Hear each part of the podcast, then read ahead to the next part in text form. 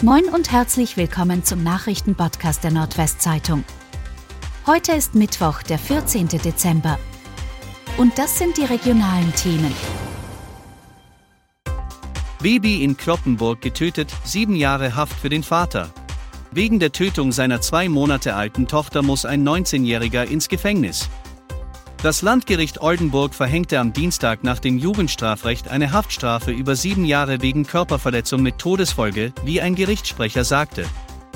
Der junge Mann hatte im Juni 2022 in Kloppenburg das Baby in seinem Körbchen mit der Faust so heftig geschlagen, dass es innerhalb von Minuten starb.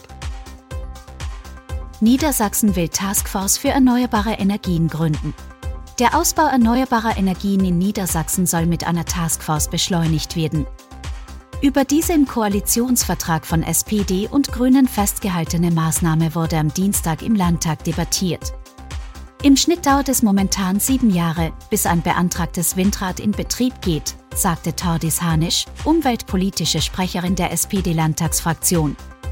Mit der Schaffung dieser Taskforce wolle man mit allen Beteiligten in Dialog treten. Niedersachsens neue Landesregierung ist seit etwas mehr als einem Monat im Amt. Wann diese Taskforce gebildet oder wer darin vertreten sein soll, ist bislang nicht bekannt. Die CDU kritisierte die Taskforce. Es verstreiche wertvolle Zeit, sagte die CDU-Abgeordnete Laura Hauptmann. Letzte Schritte in Wilhelmshaven vor Flüssiggaseinspeisung.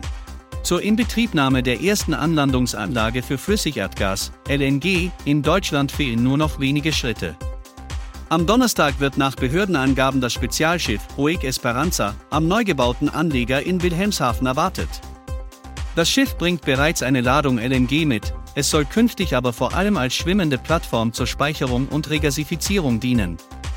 Am Freitag soll das Unternehmen Unipa als Betreiber die letzten ausstehenden Wasser- und emissionsrechtlichen Genehmigungen von der niedersächsischen Landesregierung erhalten. Für Samstag ist die feierliche Inbetriebnahme der Anlage geplant, bevor nach Angaben von Unipa am 22. Dezember erstmals Gas ins deutsche Pipeline-Netz eingespeist wird. OOWV erhöht Wasserpreis um mehr als 20 Prozent. Nach Strom und Gas nun auch Trinkwasser, der Oldenburgisch-Ostfriesische Wasserverband, OUWV, erhöht zum 1. Januar 2023 seine Preise im Trinkwasserbereich. Von 98 Cent steigt der Betrag pro Kubikmeter Wasser auf 1,18 Euro inklusive Mehrwertsteuer an.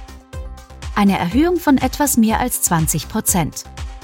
Der Grundpreis wird ebenfalls angehoben. Statt 3,99 Euro monatlich müssen Verbraucher ab dem neuen Jahr 6,08 Euro zahlen.